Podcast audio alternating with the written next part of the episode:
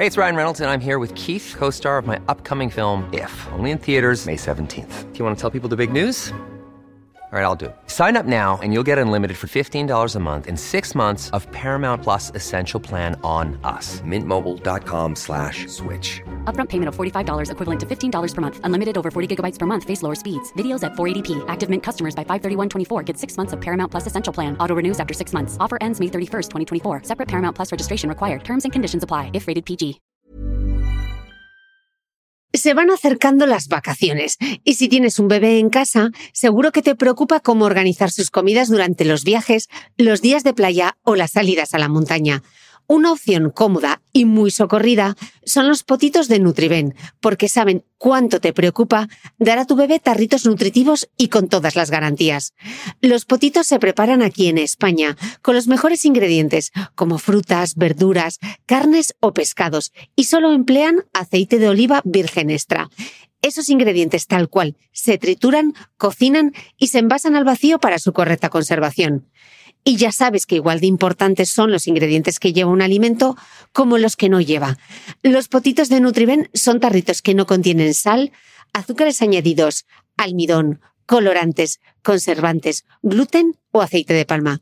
Recuerda que los únicos potitos son de Nutriben. Gracias a Nutriben y a su marca Potitos por apoyar los buenos contenidos en este podcast.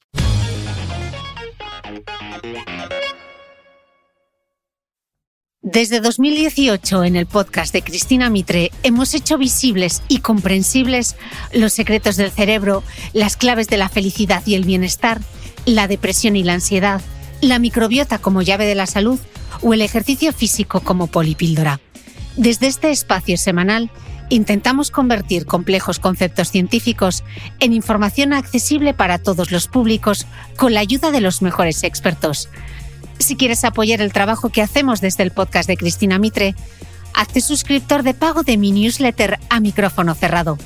No solo impulsarás la continuidad de este proyecto, además, recibirás contenido exclusivo, como los apuntes del podcast de Cristina Mitre, un resumen en PDF con todo lo esencial de cada episodio, y accederás a dos encuentros mensuales solo para suscriptores uno conmigo y otro con un invitado del podcast en los que tú podrás hacer las preguntas. Suscríbete desde 5 euros al mes en www.cristinamitre.substack.com. Te lo repito, www.cristinamitre.substack.com. Te dejaré también link directo en el post de este episodio que como siempre comparto en mi blog de beautymail.es. Gracias por apostar por las buenas historias. Esta semana charlo con la periodista y escritora Rosa Montero sobre su último artefacto literario. Así se refiere ella a los libros que no son realmente una novela, sino que mezclan un poco de todo. Ficción, ensayo, biografía. Y El peligro de estar cuerda, su último libro, es eso. Un artefacto literario sobre creación y locura. O como apunta ella, esa mal llamada locura. En esta entrevista vamos a bucear por la enfermedad de la mente, porque según la Organización Mundial de la Salud, uno de cada cuatro personas sufre un trastorno mental en algún momento de su vida. Y Rosa señala que es fácil suponer que esa cifra sea probablemente mucho más alta. Si esos trastornos son tan comunes, ¿por qué nos empeñamos tanto en ocultarlos? Con Rosa vamos a descubrir qué tienen en común los creativos, los locos y los lectores empedernidos, o por qué la gente más dotada intelectualmente se siente mucho más vulnerable que los demás. ¿Existe realmente una normalidad o somos todos un poco raros? ¿De verdad aprendemos con el sufrimiento? ¿Son todos los artistas unos locos? Hoy vamos a reflexionar sobre el trastorno mental como parte de la propia esencia humana.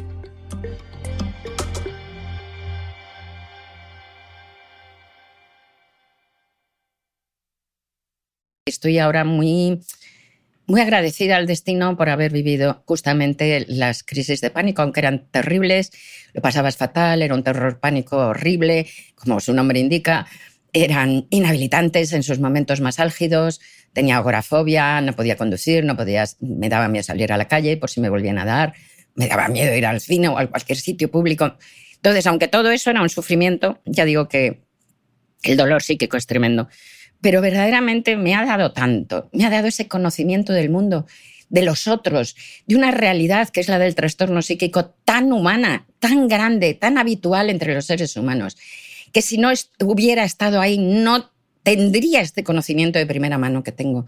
No sabría realmente de qué estoy hablando y ahora lo sé. Y eso no solo me ha dado un conocimiento mucho más hondo de lo que es ser un ser humano, sino que además me ha dado mucha más empatía.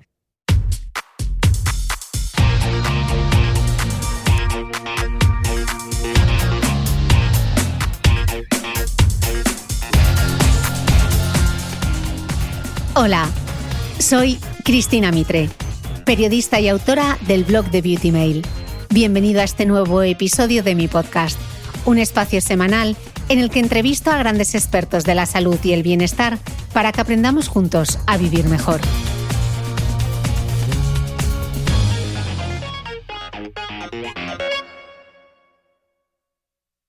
Rosa Montero, Bienvenida al podcast. Muchas gracias, cariño. Cristina, ¿qué tal? Yo fenomenal. Encantada de que hayas accedido a esta entrevista porque me apetecía mucho eh, charlar sobre tu último libro, el, peligro de estar cuerda. Y Rosa, como recoges en el libro, más de 300 millones de personas sufren depresión en el mundo y la cifra no para de crecer. El 12,5% de los problemas de salud mundiales se deben a enfermedades psíquicas, una cifra mayor incluso que la del cáncer o las dolencias cardiovasculares. Rosa, tú confiesas además haber sufrido ataques de pánico desde los 17 hasta los 30 años, pero dices que lo tuyo no es depresión, sino angustia. No, claro, sí, sí. No, es que los trastornos mentales son una amplia, hay una amplia gama de mm. trastornos mentales, muchos, muy variados, neuróticos, psicóticos, eh, de todo tipo, ¿no? TOCs, ah, trastornos obsesivos compulsivos, en fin, todo tipo. Y son muy distintas unas mm. cosas de otras, ¿no? Mm. Entonces, lo que apunta es una cosa muy importante y es que, en efecto, el trastorno mental, lo que llamamos mala llamada locura, pues es, forma parte de lo que es el ser humano, pero forma parte sustancial de lo que es el ser humano. Es algo muy habitual.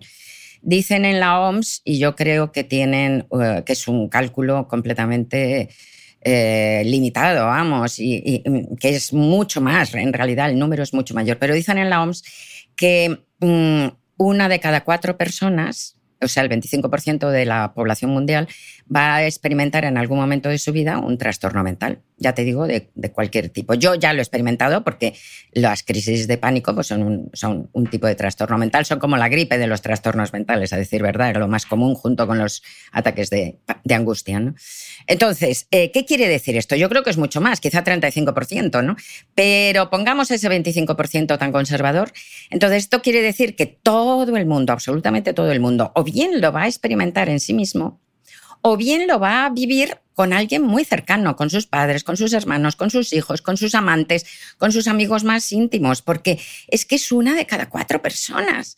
Entonces, lo que resulta absolutamente alucinante es que siendo algo tan, tan básico, tan común, tan esencial, como he dicho antes, a lo que significa ser un ser humano, lo hayamos ocultado, haya un tabú tan grande, no se hable, se, se estigmatice a los enfermos, todo el mundo se empeñe en ocultar cualquier desviación de la norma, ¿no? cualquier, mm, cualquier alteración del, del, estado mental, ¿no? porque realmente la sociedad es muy dura con la gente con trastornos mentales. ¿no? Bueno, es que tú de hecho dices que cuando has sufrido crisis, esas crisis de angustia, la gente que no ha navegado por ese mar oscuro no entiende de lo que hablas. ¿eh? Nos falta, eh, Rosa, mucha sensibilidad con la salud mental pese a esa prevalencia que hablábamos antes, ¿no? Pero no solo sensibilidad, sino reconocimiento de las propias debilidades y de las propias oscuridades. O sea, insisto que es un número altísimo de gente que lo, sufre y que lo tiene. ¿no?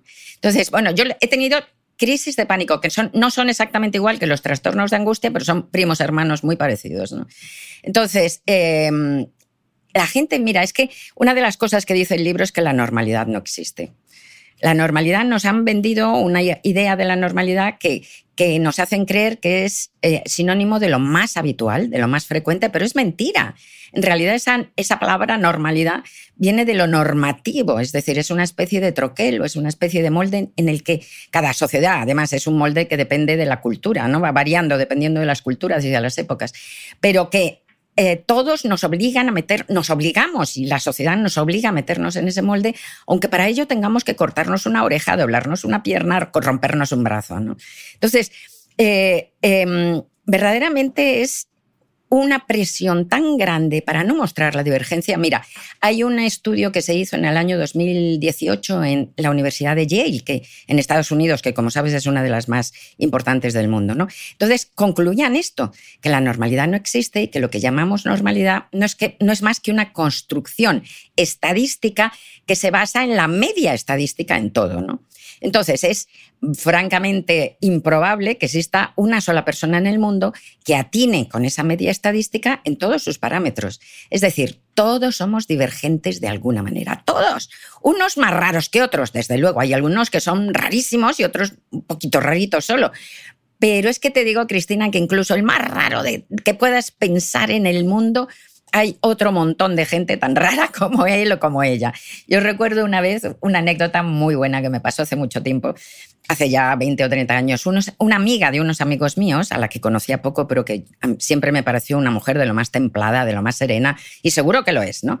Entonces un día me contó que guardaba todos los recortes de uñas de pies y manos que se hacía cuando se cortaba las uñas, se guardaba todos los cachitos de las uñas de los pies y de las manos en cajas de cerillas y que cuando se separó le mandó una de esas cajas de cerillas a su ex. Pues se le echaba de menos. yo no sé, no entiendo, no entiendo el significado ya cada uno, ¿no? Cada cabeza hace su, propia, su propio jeroglífico metafórico, ¿no? Pero eh, a mí me chocó tanto, me sorprendió tanto que escribí un artículo en El País contando esto, ¿no? Bueno, pero lo verdaderamente chocante viene ahora, Cristina, y es que como cinco o seis personas, cinco o seis lectores me escribieron diciendo que ellos hacían lo mismo. Lo de guardar los recortes de las uñas, no, no sé ya lo de mandar la, la cajita al ex, ¿no? Eso supongo que era propio de ella. Pero, o sea, que es que piensa la cosa más rara que te puedes imaginar y hay otro montón de gente, ¿no? Mm. Entonces, lo que tenemos que intentar hacer es buscar nuestra propia manada de raros para poder regocijarnos con su compañía y sentirnos bien, porque lo tremendo es que de verdad que ninguno se adapta a esta norma a la que nos obligamos a adaptarnos. Pero por otro lado, como la presión es tan grande y el peligro es tan grande real, porque los niños que son diferentes son maltratados ya desde el colegio, pues entonces desarrollamos unos, unas herramientas defensivas para parecer normales, de hecho, entre comillas, es decir, para parecer esa cosa convencional que nos han obligado a ser desde muy pequeños, mm. desde muy chiquititos. Y es tal el, el, uso de esta represión que muchos terminan sin saber quiénes son, sin darse cuenta de que están reprimidos, guardando de verdad su verdadero ser en el último, en el último sótano. Claro, porque el rechazo social está ahí, ¿no? Tú recoges una cita muy buena del neurocientífico David Eagleman. Él dice que para el cerebro el rechazo social es tan importante que literalmente duele. Activa la misma matriz neuronal que el dolor. Y es que, como tú bien dices, estar loco es sobre todo estar solo, ¿no? El ostracismo condena al enfermo psiquiátrico a vivir en un verdadero infierno. ¿Por, qué nos da tanto miedo la enfermedad mental y, en cambio, la empatía rosa que produce el cáncer de mama, siendo también una enfermedad, ¿no? Porque uno sí y otro problema. Mira, eh, bueno, por varias razones. La primera, porque la, enfermedad mental es también una enfermedad del cuerpo, eso no cabe la menor duda. Es también una enfermedad física, es otra enfermedad más. Y eso es lo que se ha creído desde siempre, desde el principio de los tiempos. En la época de los griegos, pues se pensaba que eh, la gente, lo que llamamos locura, era causado por un exceso de bilis negra, como otras enfermedades del cuerpo. Y se ha creído que era así. Hasta hace dos siglos, que no se sabe por qué hace dos siglos, de repente, la enfermedad mental dejó de ser una enfermedad del cuerpo y pasó a ser algo esotérico, misterioso, que no tenía nada que ver con el cuerpo y que por lo tanto además culpabilizaba al enfermo. El otro día en un acto, en un acto público de estos que estoy haciendo con, este libro, que está teniendo una, una respuesta de la gente alucinante, pero alucinante, o sea, como ningún libro mío, la gente viene y me cuenta sus historias, me cuenta sus rarezas, me cuenta sus dolores, bueno, precioso. Pero bueno, en un acto público al final, en las, en, las charlas y estas cosas, se levanta una mujer y dice, bueno, muchas gracias por decir esto y tal, porque es que ya va siendo hora de que nos respeten a los enfermos mentales, porque yo tengo depresión. Y mi amiga, era una mujer como de 60 años, y mi amiga dice y señala a la señora que estaba al lado suyo, ¿no? y mi amiga siempre me está diciendo que es que no me esfuerzo, que es que soy una perezosa para salir, que lo que tengo que hacer es salir más y que lo que tengo... Y no se da cuenta. Entonces, Yo le digo, efectivamente, y le digo a la amiga, hombre, es que, es que no es lo mismo. La amiga se levanta ¿no? y dice, no, señor, porque yo también he pasado momentos muy duros en mi vida, pero me he esforzado por salir y me he esforzado por alegrarme. Claro, la gente no se da cuenta de que es una maldita enfermedad mm, física, mm, que, no, puedes. Vamos a ver, mm. tú imagínate, Cristina, no es, no es cosa de fuerza de voluntad, evidentemente. Tú imagínate, Cristina, que alguien tiene una hepatitis. Una hepatitis, como sabes, no sé si lo habrás tenido, yo no afortunadamente, pero sí sé que produce un cansancio tan brutal, es uno de los síntomas, que no te puedes poner de pie, literalmente. Bueno, pues si tú vas a ver a un amigo con hepatitis que está en la cama, hecho es una piltrafa, no se te ocurre decirle, pero qué vago eres, pero qué cobarde, levántate de esa cama, sal a la calle, vete al cine, ¿qué haces en la cama, no? Pues una persona con depresión tampoco. No se arregla así, no se cura así, por muy buenas intenciones que tengas. ¿no? Entonces hay una ignorancia en eso y una culpabilización del, del enfermo brutal. Y luego está otra cosa, y es que, como vuelvo a decir, la enfermedad mental, y no solo eso, la enfermedad mental, ya literal, o sea, empezando por las más leves como las mías hasta las más graves. Eh, sino las rarezas, la inquietud, el no encajar del todo psicológicamente en ese marco que nos han hecho. Es tan normal, es tan habitual, esta vez dicho como algo, como lo más habitual, lo más frecuente, que la gente yo creo que tiene miedo a lo que llamamos locura, mal llamamos locura, porque tiene miedo a sentirse reflejado, a sentirse atraído por ello, a caer en ello, a caer, dicho entre comillas, ¿no? Tiene miedo a dejar salir su propia oscuridad. Entonces es un, es una, es un absurdo, pero si conseguimos una sociedad que hable de eso abiertamente, no que estigmatice a la gente, que consiga, como tú bien dices, eh, no añadir a la soledad psíquica, que la soledad psíquica es algo bestial, porque te sientes... Yo, mira, me, me siento muy, muy agradecida a muy agradecida al, destino que, que, me haya hecho tener estos, estas crisis de pánico, porque estas me han enseñado algo que si no, si no has estado ahí no lo puedes saber, y es esto, es el dolor psíquico, el dolor de la soledad psíquica, que es una sensación, no tiene que ver con nada, ni siquiera con la soledad ante la muerte, porque claro, en la soledad ante la muerte, que debe ser tremenda, no, no tengo ninguna gana de morir y me da terror, pero por lo menos tú sabes que ha muerto todos los seres humanos, antes que tú, en este momento en el mundo y después que tú. Entonces es algo esencialmente humano, pero cuando tienes un ataque mm, de, un trastorno mental, eh, el trastorno te engaña y te hace creer que tú eres la única persona en el mundo, en el universo, que tiene esa sensación. Es como si un gigante llegara, te diera una patada y te sacara de la realidad. Entonces te saca de la especie humana, te sientes el único marciano que conoces y no puedes, por eso el trastorno mental es inefable, no se puede contar, no lo puedes explicar, te vas de la realidad, como un meteoro, ¿no? Entonces, si a esa, y eso da pues no solo un terror pánico tremendo, sino un dolor indecible, inexplicable, por eso te digo que si no has estado en esa soledad no sabes lo que es. Entonces, si a esa soledad psíquica tan atroz le añades la soledad del estigma social.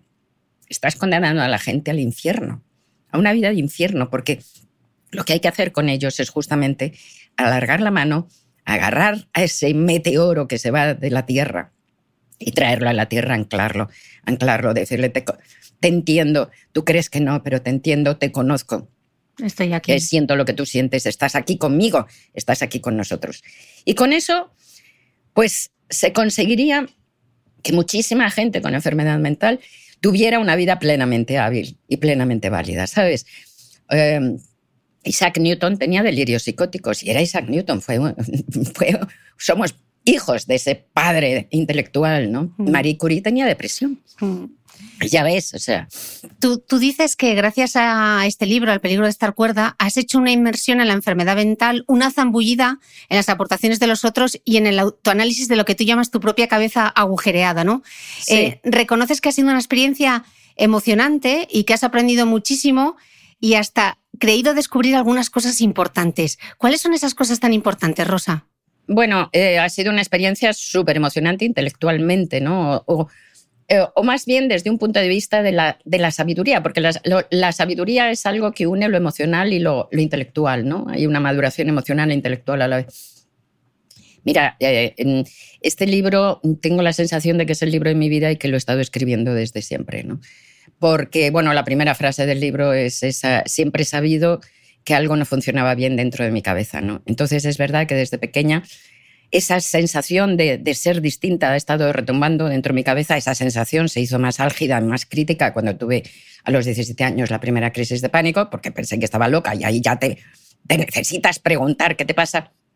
Pero también la sensación esa de tener la cabeza llena de imaginación y de sentarte, necesitar sentarte en una esquina de tu casa durante meses, durante años, metiendo las mejores horas de tu vida para inventar mentiras. Entonces, esto es un trabajo estrafalario y lo hacemos tanta gente, y no solo lo hacemos tanta gente, sino que necesitamos hacerlo para sobrevivir. Necesitamos hacerlo para poder levantarnos cada mañana de la cama, ¿no?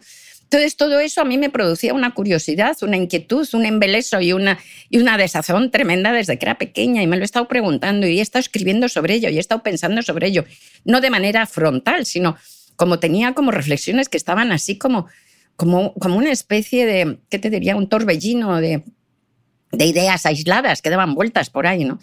Y cuando hace cuatro años ya de repente recibí como una, como una especie de, telegrama ¿no? de mi inconsciente, porque tú no escoges eh, los libros que haces, sino que los libros te escogen a ti, ¿no? se imponen, ¿no? Entonces, hará como cuatro años así, de repente un día me levanté y dije, el próximo libro que voy a hacer va a ser un artefacto literario, porque yo a estos libros que no son una novela propiamente dicha, sino que tienen una mezcla de todo, de ficción, de ensayo, ensayo de biografía, los llamo artefactos, ¿no? El próximo libro que vas a escribir va a ser un artefacto literario sobre creación y locura. Entonces, pues ya cuando decidí eso, pues ahí empecé a leer libros, a releer, a tomar notas, tal, tal, y a, pensarlo sistemáticamente. Y lo que he descubierto ha sido una respuesta a esas preguntas, una respuesta suficientemente válida a lo que es, a lo que llamamos locura, a lo que llamamos cordura, a lo que llamamos realidad. ¿Cuáles son los límites con lo imaginario? ¿Por qué los, los que necesitamos crear, hagamos buena o mala obra? Porque eso es irrelevante, la calidad de la obra es irrelevante. Yo creo que la cabeza del peor artista y del mejor artista es igual, ¿no? ¿Por qué necesitamos crear los que creamos algo, no? Para sobrevivir. ¿Cómo se relaciona? Bueno, no, pero ¿por qué? ¿Cómo se ha construido esa necesidad? ¿Cómo se ha construido esa personalidad? ¿Cómo se ha construido esa cabeza? ¿Qué, ingredientes tiene? ¿Cómo se cierra eso? ¿no? Como una especie de cerradura. Y de hecho, además,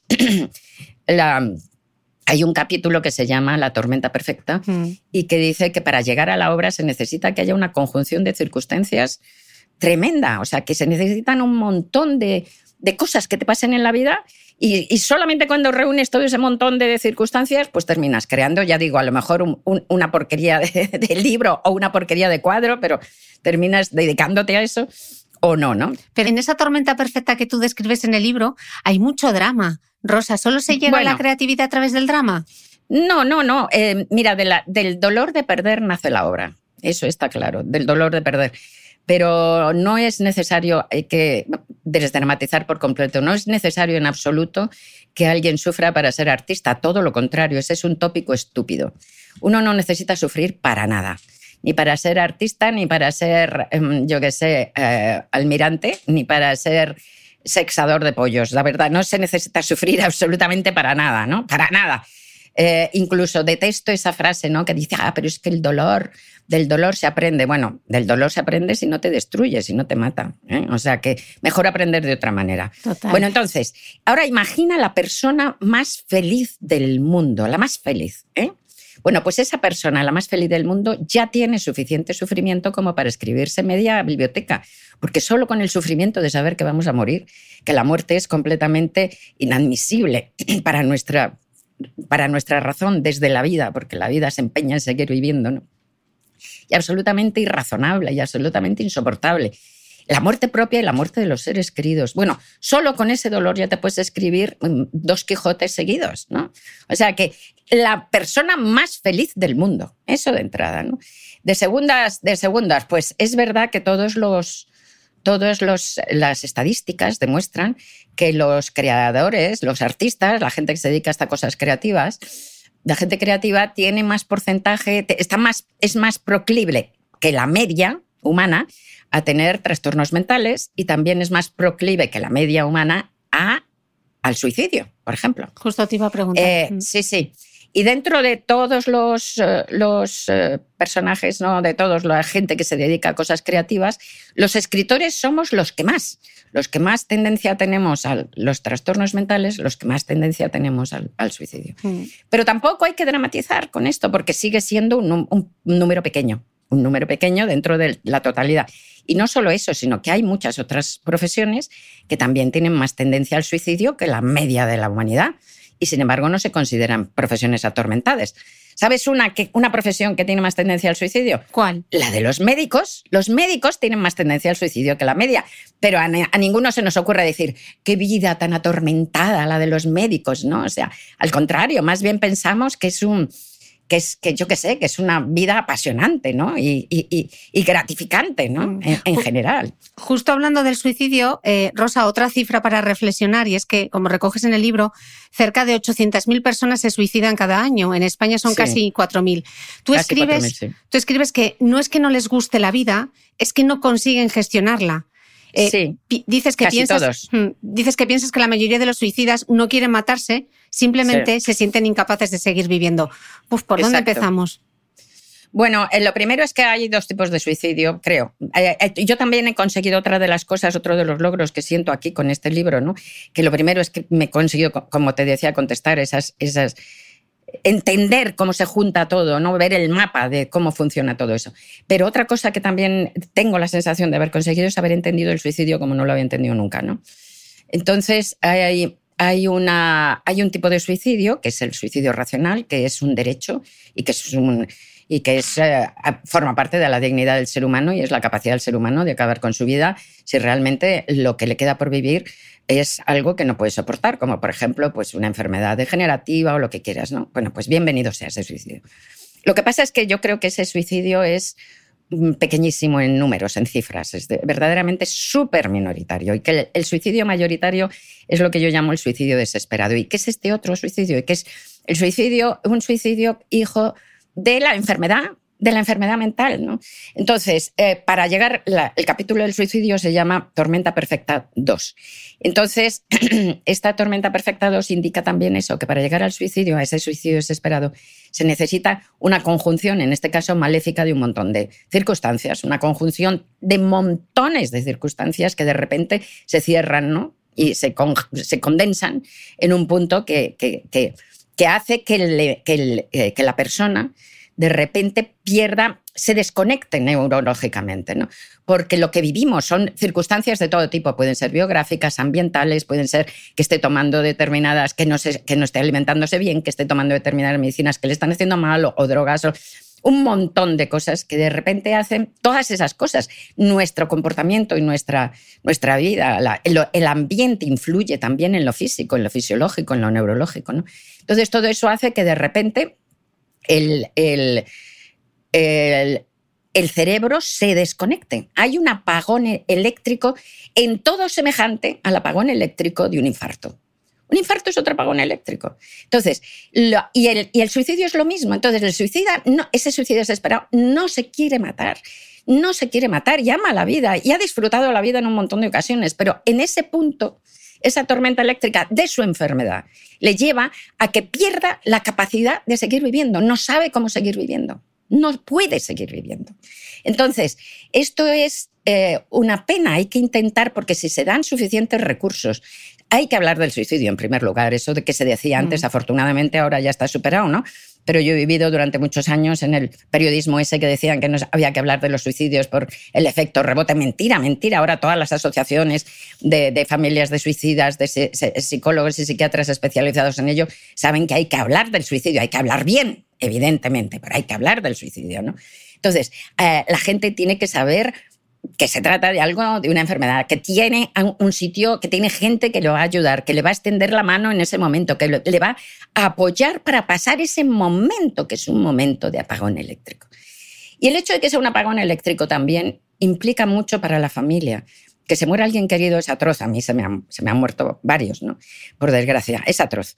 Eh, y ese duelo no, es inevitable. Pero lo que no se puede hacer es añadir a ese duelo, en el caso del suicidio, toda esa marea negra de, culpabilidad y de, desesperación de los deudos que se quedan aquí, porque, porque de la misma manera que no se le añades a alguien que se ha muerto por el apagón eléctrico de un infarto, tampoco se la puedes añadir a alguien que se ha muerto del apagón eléctrico de un bajonazo de la enfermedad mental. Mm, qué importante esto que dice Rosa. Mm. Entonces, como, como esto es un pasajero, pasajero, parpadeo eléctrico, y como para, para, para, para llegar a esa, a, ese a esa punta de flecha del suicidio se necesitan tantas circunstancias. Hay que decirle al, al que siente esa tentación que, que es absurdo ceder a ella, porque es lo mismo que el que, el que con LSD, yo soy de la generación del, de la psicodelia, ¿no? Y, tomábamos, yo tomaba pero como en aquellos que con el ácido, ¿verdad? De repente se volaba la cabeza y se, subían a una azotea, se creían Superman y se tiraban y se mataban. Pues esto es lo mismo, es decir, suicidarte en ese momento de apagón neurológico. Es como estar con el, con el ácido lisérgico, subirte a la azotea y tirarte, algo que no tiene que ver ni siquiera contigo. Entonces hay que decirles, espera, espera, porque como depende esa, esa pulsión, eh, esa negrura, depende tanto de un conjunto de circunstancias, espera un día más, espera un poco más porque alguna de las circunstancias pasará y ya no tendrás que suicidarte. Y esto es importantísimo decirlo también. Here's a cool fact. A crocodile can't stick out its tongue. Another cool fact. you can get short term health insurance for a month or just under a year in some states. United Healthcare short term insurance plans are designed for people who are between jobs, coming off their parents' plan, or turning a side hustle into a full time gig. Underwritten by Golden Rule Insurance Company, they offer flexible, budget friendly coverage with access to a nationwide network of doctors and hospitals. Get more cool facts about United Healthcare short term plans at uh1.com. When you're ready to pop the question, the last thing you want to do is second guess the ring at Bluenile.com, you can design a one of a kind ring with the ease and convenience of shopping online. Choose your diamond and setting. When you find the one, you'll get it delivered right to your door. Go to Bluenile.com and use promo code LISTEN to get $50 off your purchase of $500 or more. That's code LISTEN at Bluenile.com for $50 off your purchase. Bluenile.com code LISTEN. ¿Sabías que los bebés son capaces de autorregularse y comer lo que necesitan? Hasta el primer año, la leche ha de ser su alimento principal, bien sea lactancia materna o artificial, y poco a poco podrán ir probando diferentes texturas y alimentos. Ahora, con buena temperatura, a todos nos gusta salir más de casa, y en verano pasamos mucho tiempo fuera, en la playa, la montaña o recorriendo el mundo. Si tienes un bebé que ya ha empezado con la alimentación complementaria, para esos momentos puedes contar con los diferentes tarritos que ofrece Potitos. Hay recetas para bebés desde 4 y 6 meses y solo llevan ingredientes como frutas, verduras, carnes o pescados que se trituran y se envasan tal cual. Los potitos de Nutriben son tarritos seguros, fáciles de conservar y transportar, ya que no necesitan refrigeración, tan solo mantenerse en un lugar fresco. Se calientan en microondas o al baño María, sin conservantes ni azúcares añadidos. Gracias a Nutriben y a su marca Potitos por ser nuestro mecenas del mes.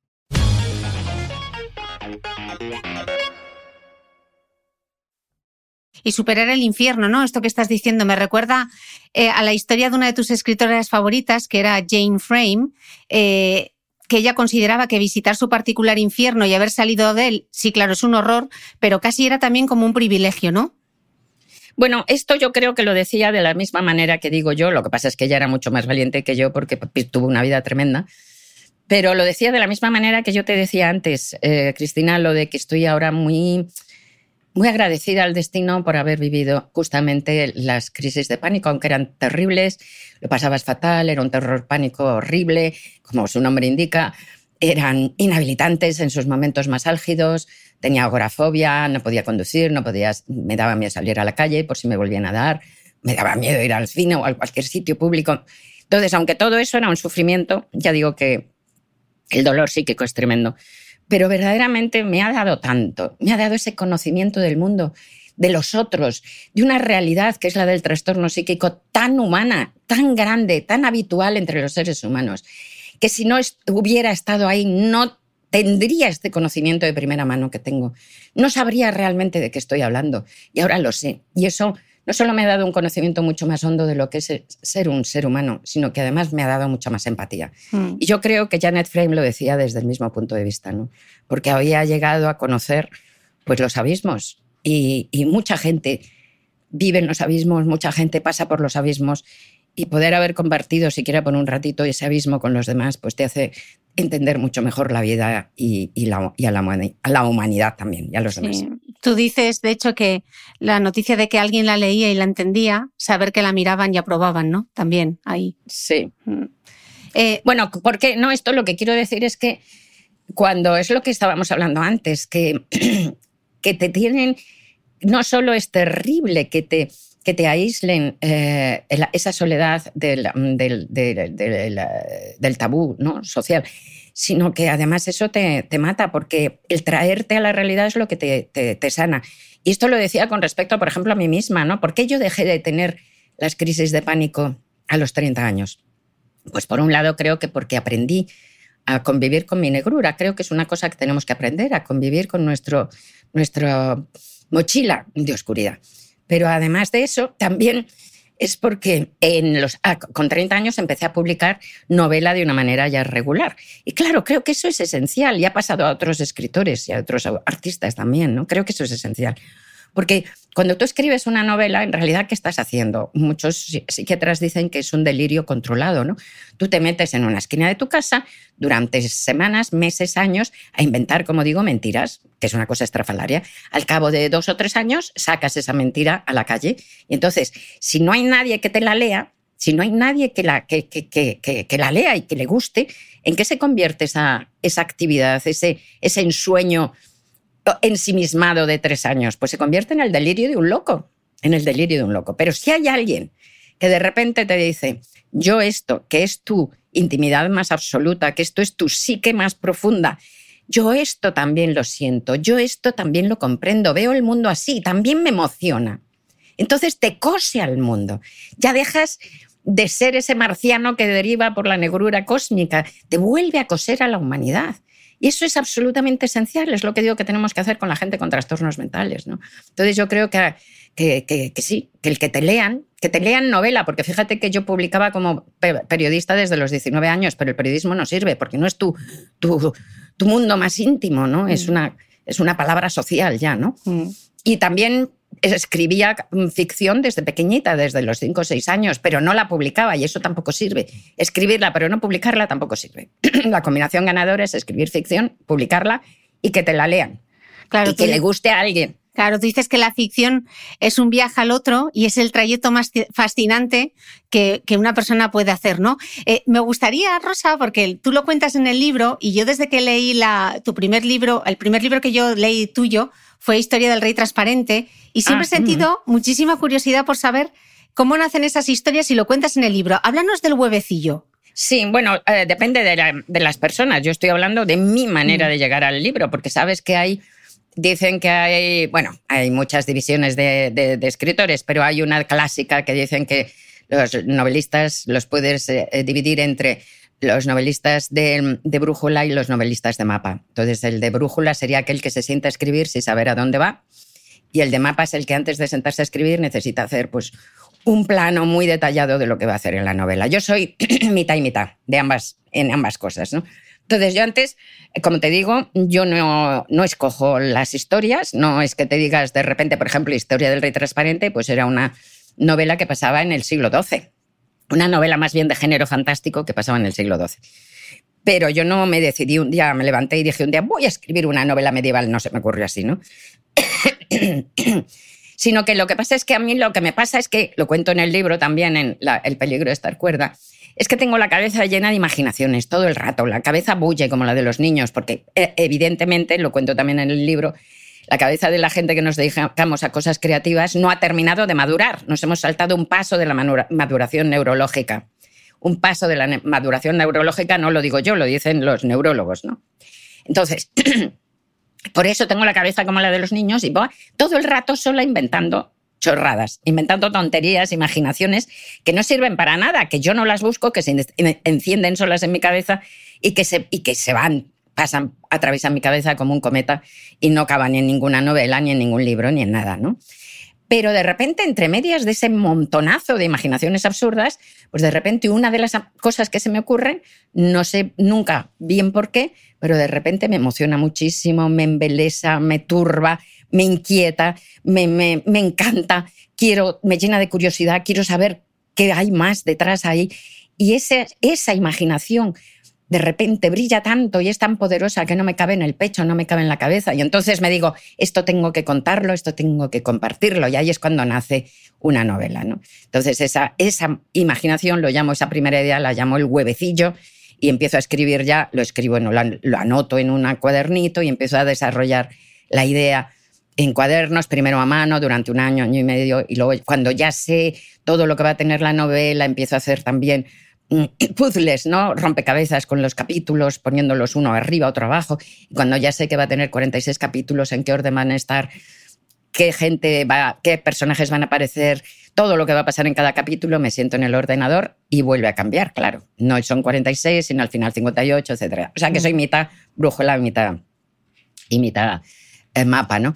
Pero bueno, lo de la historia del río transparente, por ejemplo, es que un día se me ocurrió de repente apareció en mi cabeza, salido de no sabe dónde, vi una imagen que era, porque son imágenes que ves como sueños, que sueñas con los ojos abiertos, ¿eh? son muy vívidos, como si estuvieras ahí. Entonces vi una imagen de un campo con un calor de estos brutal, con 40 grados de temperatura, un campo seco, muy seco, con muchas piedras horribles. Y entonces un grupo de campesinos, un grupo que podían ser cuatro o cinco, no lo tenía muy claro, arando ese campo, pero arando sin animales. Es decir, uno tenía atada la reja con, con correas, los otros empujaban, bueno, un trabajo bestial. Entonces estaban estaban, pues yo qué sé, blasfemando, sudando y hechos polvo. Y en el campo justo de al lado, y yo estaba parada viéndolo como si estuviera en el lindero entre los dos, en el campo de al lado vi 400 guerreros vestidos con armaduras medievales y con caballos matándose los unos a los otros en plena batalla. Y entonces es que lo ves, ¿no? Escuchas el, el renchar de los caballos heridos, hueles las, la, sangre y las vísceras, mm, los espadones, el retumbar, del, el chirriar de los espadones ¿no? contra, contra las corazas, eh, los gritos de furia y de dolor y los las blasfemias de los campesinos, hueles el sudor de los campesinos. Lo ves, ¿no? Entonces eso de repente pues me emocionó tanto que dije eso, esto tengo que escribirlo. Y claro, ahí supe que era una novela medieval, porque los, los, guerreros estaban vestidos con armaduras medievales. Así que ahí comprendí que iba a ser una novela medieval, pero no porque yo lo eligiera, ¿no? O sea, salió solo. Ay, qué curioso. Eh, mencionabas antes a Isaac Newton y justo leyendo, eh, que ha pasado también por este podcast, a la paleontróloga María Martínón Torres, ella habla en su libro Homo Imperfectus de algo que se llama la hiperexcitabilidad del cerebro, que tenían Isaac Newton, Albert Einstein, Pablo Picasso, Leonardo da Vinci, lo sufrieron, ¿no? Ella explica que tenían capacidades singulares y personalidades acusadas fuera de lo corriente, crisis nerviosas, existenciales frecuentemente, y que su genialidad tenía un punto de locura. Tú aseguras que todos los expertos cuyos libros has consultado sostienen que la creatividad no nace de la locura, sino que ambas condiciones muestran puntos de contacto. Exacto. Eso es fascinante, explícamelo. Sí, bueno, es que mm, Eric Kandel, que fue premio Nobel de Medicina, dice que todos los trastornos mentales, absolutamente todos, tienen su origen en un fallo en el cableado neurológico. Es decir, que las neuronas al conectarse, interconectarse a, través de la sinapsis, como sabes, pues de repente em, puede haber fallos, pueden estar hiperconectadas, hipoconectadas, muy conectadas o, muy poco, o simplemente pues mal conectadas y con parpadeos y tal y cual. Entonces, la cabeza de los creadores también tiene unas conexiones distintas. Como hemos dicho antes, entre todas las, circunstancias estas que nos llevan a crear, siendo genios o siendo malísimos, ¿no? Siendo. Porque e, ella, esta mujer, dice que lo decía de los genios, pero es que los que no son genios les pasa igual. Lo que quiero decir es que es exactamente igual. bueno, e, esa persona que escribe, que pinta cuadros, estampitas de caballos que se venden en el mercado horrendas, también le pasa lo mismo, ¿no? lo mismo, bueno, eh, que a Leonardo da Vinci. Bueno, entonces, em, pues eh, esos fallos de cableado, estos, las personas que nos dedicamos a cosas creativas también tenemos la cabeza cableada de otra manera.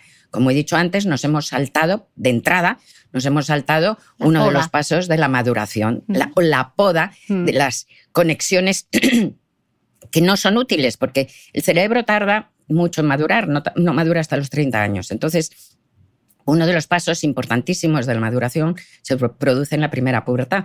Cuando somos niños, nuestra cabeza está, nuestro cerebro está hiperconectado. Es una tormenta eléctrica. Todas las neuronas se conectan con todas las neuronas. Ay, es una sopa tremenda, ¿no?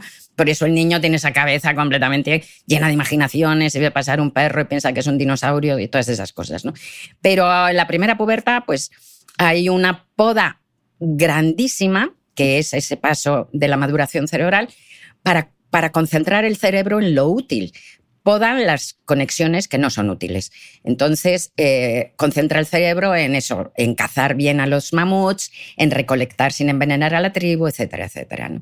Entonces, lo que pasa es que dicen los neurocientíficos que hay una serie de personas que se saltan esa poda que ese, ese, paso de la maduración cerebral no lo tienen. Entonces, entre ese tanto por ciento que yo calculo que es entre un 15 y un 20% de la población mundial, están los, los, eh, la gente que, los enfermos mentales, están los enfermos mentales, las personas que nos dedicamos a la creatividad. Y luego también eh, yo añadiría otro núcleo de personas, esto es teoría mía, que no se dedican a la creatividad porque a lo mejor les falta alguno de los 100.000 ingredientes, pero que tienen también la cabeza sin podar y son muy creativos. Y que yo creo que entre otros son, por ejemplo, toda esa gente que necesita leer para vivir, que son apasionados lectores, como yo también lo soy, ¿no? Porque los escritores en primer lugar somos lectores. Entonces yo creo que esa, toda esa gente que es súper apasionada lectora también tiene la cabeza sin acabar de podar, ¿no? Entonces, pues somos gente, claro, con unas conexiones, por ejemplo, en nuestro caso sería hiperconectados, demasiado conectados, o sea, que realmente compartimos con, con la gente, con lo que llamamos locos, que está, insisto, muy mal dicho, pero que cuando hablamos de, locura nos referimos, por lo general a la gente con trastornos mentales graves como psicosis y tal. ¿no? Entonces, eh, todos los expertos dicen que efectivamente eso, un trastorno mental grave, no te hace artista, al contrario, te deshace como artista. Los artistas que por alguna razón terminaron teniendo trastornos mentales graves dejaron de crear, como por ejemplo Holderling o como por ejemplo Schumann, ¿no? Cuando llegan al trastorno mental grave dejan de crear. Pero lo que tenemos es un cerebro muy parecido. Yo creo que es, mi teoría es que somos primos hermanos y que la diferencia entre los la gente con trastornos mentales graves y, los, y la gente que nos dedicamos a crear es simplemente cuantitativa no cualitativa. Es decir, que todos tenemos la cabeza mal cableada, solo que la de la gente con trastorno mental grave, ese, ese fallo en el cableado es mucho más catastrófico. Mm. Eh, en el libro haces eh, varias menciones a Silvia Plath y hay una frase de ella que me gusta mucho que recoges y dice que el peor enemigo de la creatividad es dudar de una misma. Eh, sí. ¿Tú has sufrido también el síndrome de la impostora, Rosa? Por supuesto, y tú, seguro que tú también. Seguro todo el rato. Por cierto, me ha apuntado eh, la biografía que recomiendas, la de Heather Clark eh, de, Silvia, la de Red Comet. Está en mi lista ah, de, de, lecturas. Buenísima. Solo está en inglés. Sí. Lees inglés, ¿no? Sí, sí, sí. Pues estupendo.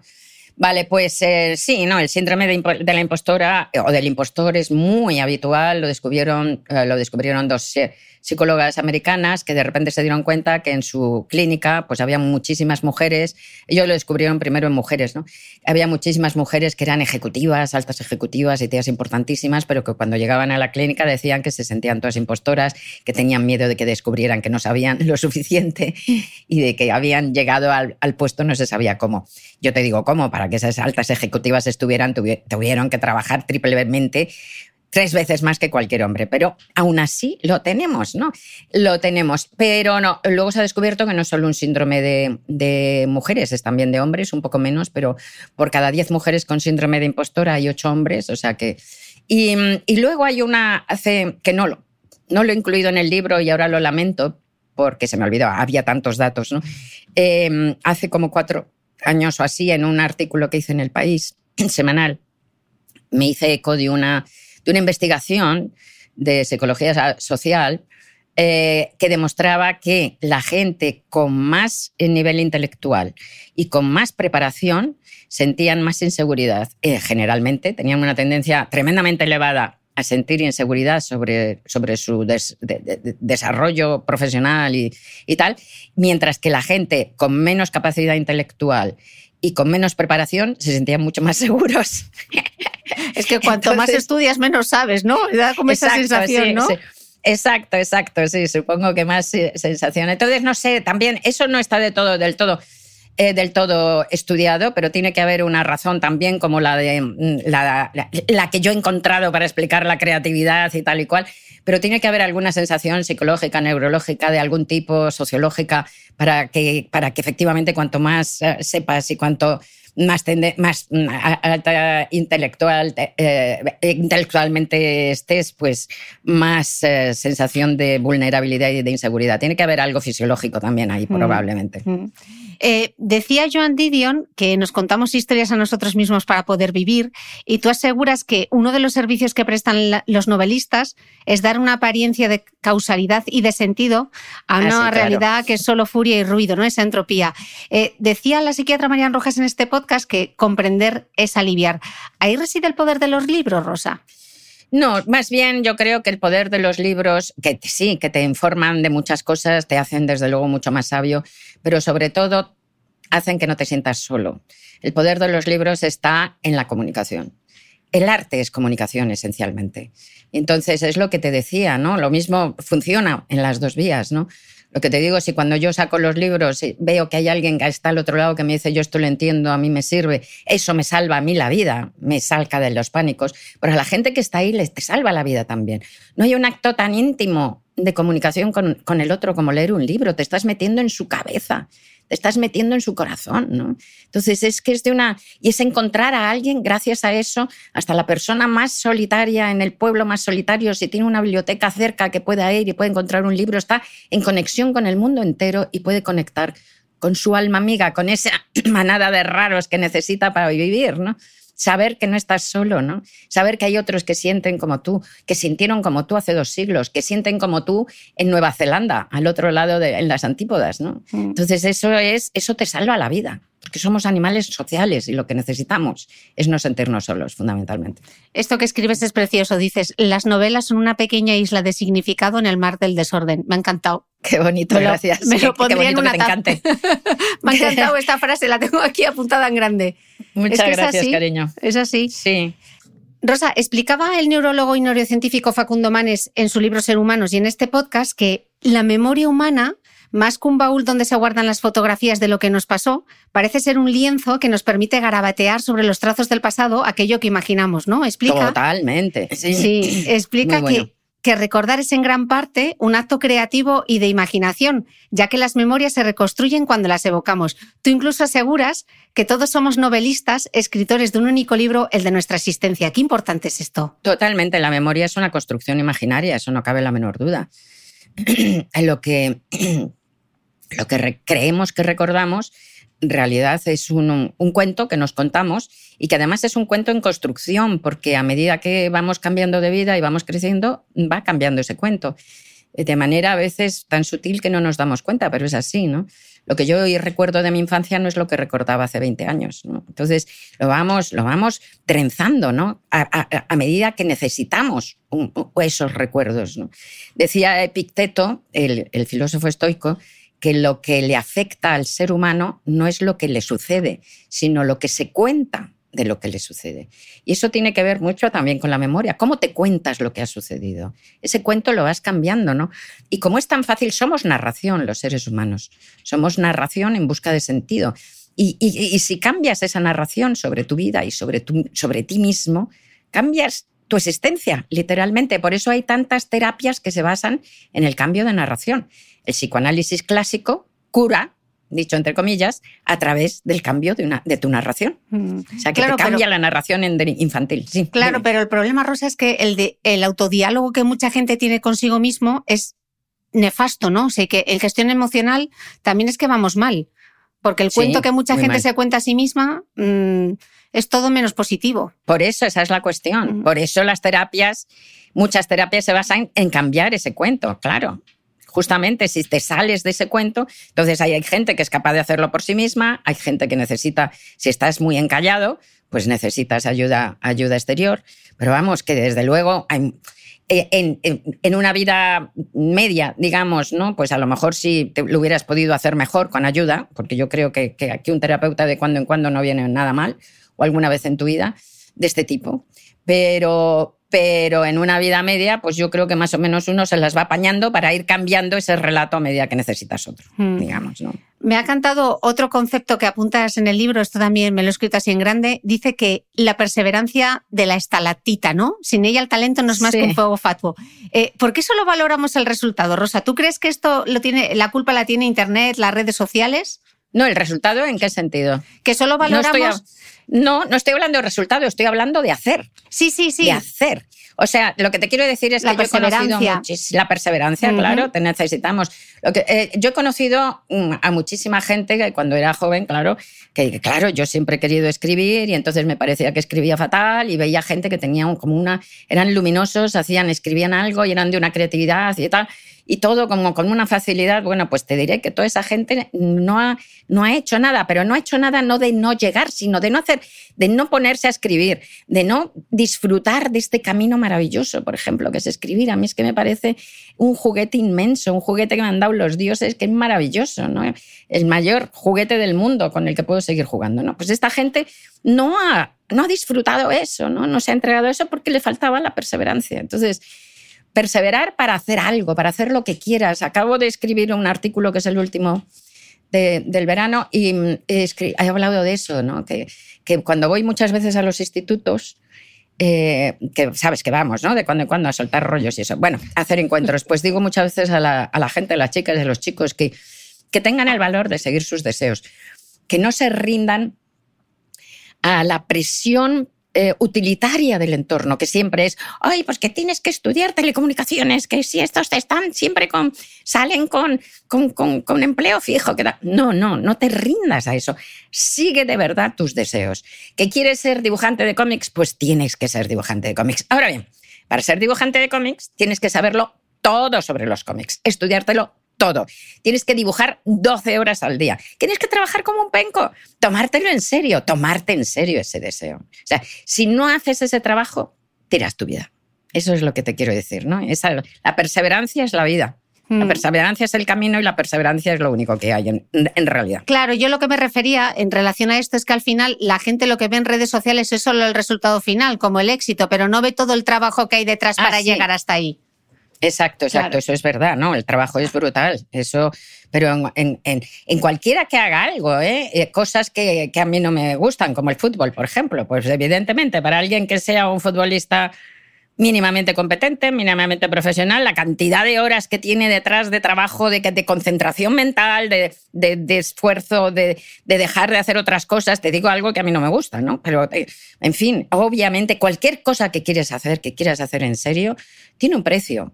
Todo, tiene un precio y desde luego es el precio del esfuerzo. Pero lo que pasa es que cuando haces algo que te gusta, ese esfuerzo ya es el camino en sí. O sea, si tú te estás esforzando en ser eh, ingeniero de telecomunicaciones y te parece un horror estudiar telecomunicaciones, todo ese esfuerzo lo estarás tirando. Será vida que no vale la pena. Mientras que si te esfuerzas como un bellaco en pintar 12 horas al día y tal, aunque fracases, digamos, socialmente, todo ese tiempo ha sido vida. Has hecho algo que te gusta. O sea, que es que eh, eh, para mí es de una claridad meridiana, ¿no? Hacer algo que te gusta o hacer algo que no te gusta. Hay que hacer lo que te gusta, pero hacerlo lo mejor posible. Eh, Rosa, otro tabú que abordas en el libro es el, el miedo a la muerte, ¿no? Esa angustiosa rabia de nuestra finitud, que, que la describes Sí. así. ¿Te sigue atenazando? Hombre, claro, muchísimo. A mí me parece un horror, me parece in- inadmisible, incomprensible. Bueno, realmente inadmisible, como he dicho antes, desde la vida, ¿no? La vida solamente admite seguir viviendo, ¿no? Se regocija en vivir, es de una tenacidad total y, la muerte no tiene cabida ahí, ¿no? Entonces es... Y la muerte de los otros, la muerte de los seres queridos ya es una, barbaridad, o es, es verdaderamente brutal. Es, es algo terrible. Pero bueno, lo que pasa es que yo llevo toda la vida intentando perderle el miedo, o más que perderle el miedo, pues llegar a cierta serenidad, ni siquiera resignación, ¿eh? No me resigno, la detesto, me parece odiosa, la muerte me da una rabia tremenda, sobre todo cuando mata gente que quiero, ¿no? Pero, pero, pero sí llegar a una serenidad, ¿no? A una serenidad para, para, para tratarla de tú, ¿no? Eh, cuando lo cuento en el libro, cuando yo tenía 20 años, pues miraba por el rabillo del ojo a la gente mayor de 60. Y, y- y- no solo me parecían viejísimos, que me parecían viejísimos, pero ese no era el problema, es que los miraba por el rabillo del ojo y me decía, pero qué horror, por Dios, ¿cómo serán capaces estas personas?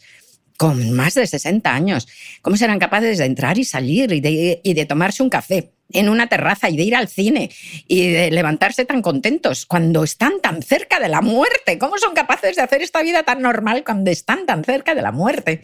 Y yo me decía, si yo tuviera su edad, estaría metida debajo de la cama aullando de pánico. Y bueno, ahora tengo bastante más que eso, que esa edad. Estoy mucho más cerca de la muerte, pero no estoy metida debajo de la cama aullando de pánico, por lo menos por ahora.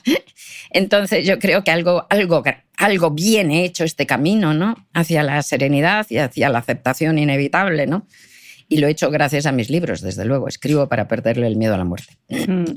Eh, de hecho, en 2033 seguimos con los datos, como empezamos la entrevista, uno de cada cuatro españoles tendrá 65 años o más y los datos apuntan que el número de personas que vivirán solas aumentará hasta alcanzar los 5,8 millones en menos de 15 años. Seremos un país más viejo y además con más soledad. Rosa, tú hablas del desierto helado de la vejez y que ser anciano ahora es casi heroico. Es siempre heroico. La, la vejez es, es la es la edad de la, etapa de la heroicidad, verdaderamente, la etapa de la vida más heroica. Es muy difícil ser viejo digno y llevar, sobrellevar todo eso, todas las durezas de la vejez, bien, eh, digna y estoicamente. Pero ahora además encima estamos viviendo una, el fenómeno del edadismo, ¿no? el ageism, como dicen los, los ingleses, que es el odio y, a los viejos, que eso nunca había pasado. Antes llegar a viejo pues era un logro y, ocupaban un lugar en la sociedad, ahora son denostados, eh, se les considera además que están como como cargándose las arcas del Estado, que además están pues siendo que son unos inútiles, que han perdido el conocimiento de las nuevas tecnologías, en fin, risibles y, y, muebles ¿no? Eh, viejos a arrumbar. Bueno, eh, el tratamiento de, los ancianos en la pandemia ha sido significativo, ¿eh? de cómo vemos a los ancianos, aterradoramente significativo. Entonces, pues eh, ese momento, nunca creo que haya habido en la historia de la humanidad un momento en donde se haya despreciado y odiado a los viejos tanto como ahora. Entonces tenemos que cambiar eso, tenemos que cambiar eso. Luego está, como tú dices, además, esa tendencia tremenda a la soledad eh, hay dos, ya que yo sepa, por lo menos hay dos países que han creado uno, una Secretaría de Estado para, para la Soledad, que es, que es Gran Bretaña, que la creó, pues yo creo que en 2018. Y luego hace cosa de un año, me parece, o dos, también en Japón han creado un Ministerio de la Soledad. Eh, para tratar de gestionar esto, porque es que es brutal, porque es que es una soledad, eh, empieza a ser una soledad casi como, como la soledad psíquica absoluta. ¿no? Eh, y, eso no es, no es posible, no es admisible. Hay que cambiar la sociedad para que eso no suceda. Mm. Haces una reflexión que yo no me había parado a pensar eh, respecto a la jubilación. Dices que nada tan triste como la jubilación, pero no la tuya, sino la de todos los demás, ¿no? De pronto llega un día en el que empiezan a desaparecer tu dentista, tu médico, tu mecánico en el taller del coche. Normalmente, normalmente vas viviendo una vida generacional que no nos damos cuenta, pero vivimos una vida con nuestra generación. Somos como una ola, vas como en una ola y de repente llegas a la orilla. Yo como sigo trabajando, yo no me jubilaba, yo sigo, soy un cachito de la ola que sigue, pero todo el resto de la ola se ha quedado atrás. Entonces, de repente es como si me hubieran cambiado el mundo. Ya no tengo a, nadie. El que el dueño del, restaurante al que iba, pues ahora está su hijo, o, lo ha traspasado. El, la, de la farmacia ya no está. El, del coche tampoco está. El, peluquero se ha, se ha jubilado. Ya no los vuelves a ver. Gente que además has tratado no como amigo, pero, pero afectuosamente y como, como vecino de la vida durante 30 años y de repente desaparecen y no los vas a volver a ver más. Es, es tremendo, es aterrador, vamos. Mm. No se han muerto, se han retirado, ¿no? Y ese, ese, vacío que dejan. Eh, nos explicaba el geriatra José Antonio Serra en este podcast eh, que vivir nunca debería ser una condena, por eso el objetivo es que la gente viva muchísimos años, pero todos con la mejor calidad de vida posible, y él nos daba como cuatro patas para una buena vejez, que es estar bien físicamente, estar bien mentalmente y con ilusión, estar bien socialmente y tener cierta cobertura económica, lo que él decía un poquito de colchón. Tú dices, y me encanta esta frase también, Rosa, que quisieras morir estando viva, y eso es todo y es nada. Esto sí que es para hacer camiseta rosa. bueno, es un lema. Eh, uno tiene lemas, ¿verdad? Que no son exactamente lo que tú eres, sino lo que quieres ser. Yo tengo varios, varios que me tatuado. Uno que tengo en la nuca que es eh, Ni pena ni miedo, que es un verso de Raúl Zurita, del poeta chileno Raúl Zurita. Pues eso, ni pena ni miedo. Y sobre todo es un gran lema para, para ser viejo, porque cuanto más viejo eres, más pena tienes por el, por el pasado perdido y más miedo por lo que venga, ¿no? Pues bueno, pues hay que vivir sin pena ni miedo. Y lo mismo, esto que, dices, ¿no? Es decir, morir pues estando muy viva. Pues sí, es la, es la ambición de, esa, de la vida y de esa vejez heroica, como te digo. Eh, Rosa, millones de gracias por esta conversación. Ni pena ni miedo. No sé, tengo un montón de sumarios ya que me están, están en plena ebullición en mi cabeza. Muchísimas gracias. Ha sido un placer poder charlar contigo y hasta la próxima. Para mí también ha sido un, un gustazo, Cristina. De verdad. Un beso muy grande y hasta la próxima. Chao. Gracias.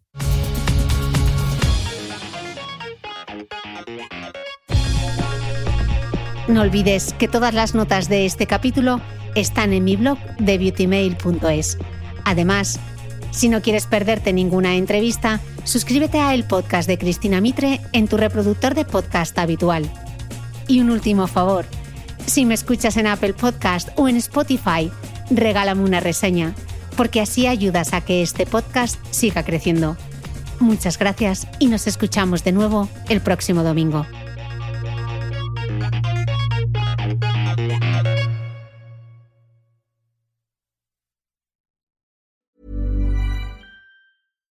Hi, I'm Daniel, founder of Pretty Litter. Cats and cat owners deserve better than any old fashioned litter. That's why I teamed up with scientists and veterinarians to create Pretty Litter. Its innovative crystal formula has superior odor control and weighs up to 80% less than clay litter. Pretty Litter even monitors health by changing colors to help detect early signs of potential illness. It's the world's smartest kitty litter. Go to prettylitter.com and use code ACAST for 20% off your first order and a free cat toy. Terms and conditions apply. See site for details.